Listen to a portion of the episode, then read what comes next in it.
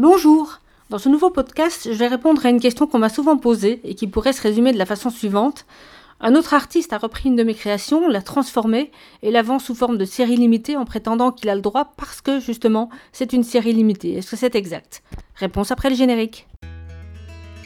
Bonjour, ceci est le podcast du blog Droit et Photographie. Je m'appelle Joël Verbrugge, je suis avocate et photographe, et dans le blog Droit et Photo, j'évoque avec vous les aspects juridiques de la création, de la diffusion et de l'utilisation des images fixes ou animées.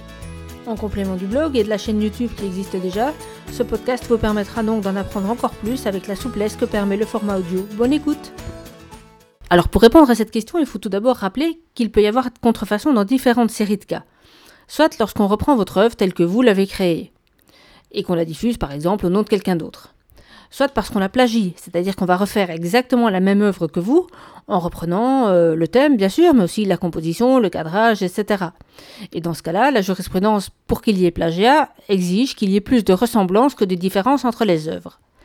Soit enfin parce que, sur base de votre œuvre telle que vous l'avez créée, l'utilisateur va la modifier, par exemple, ajouter des couleurs, ajouter un élément qui n'y était pas, euh, changer l'œuvre, mais toujours sur base de votre création de départ. Et sur ce dernier point, il faut savoir qu'il existe en droit anglo-saxon une notion qu'on appelle le fair use, qui permet certes certaines modifications dans des conditions strictes, mais c'est du droit anglo-saxon. Et en droit français, toute modification d'une œuvre préexistante sans l'accord de son auteur est une contrefaçon. Et partant de là, la façon dont l'œuvre contrefaite est ensuite diffusée ne modifie absolument pas la reconnaissance du délit. En d'autres termes, s'il y a contrefaçon, elle existe tout autant si l'œuvre est vendue sous forme de posters, de cartes postales, de tirages, etc., que de tirages d'art numérotés ou sans numéro, ou même simplement reproduite sur Internet ou projetée sur un écran dans un lieu public.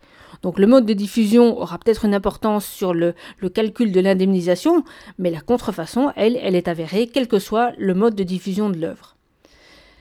Voilà, donc j'espère que cela a répondu à la question. Ceci étant précisé, je donne donc rendez-vous à tous ceux qui viendront au salon de la photo qui commence dans deux jours à Paris, donc le 7.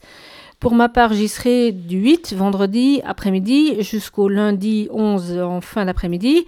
J'y donne environ 10 conférences et je vous mets la liste euh, des conférences sous cet article.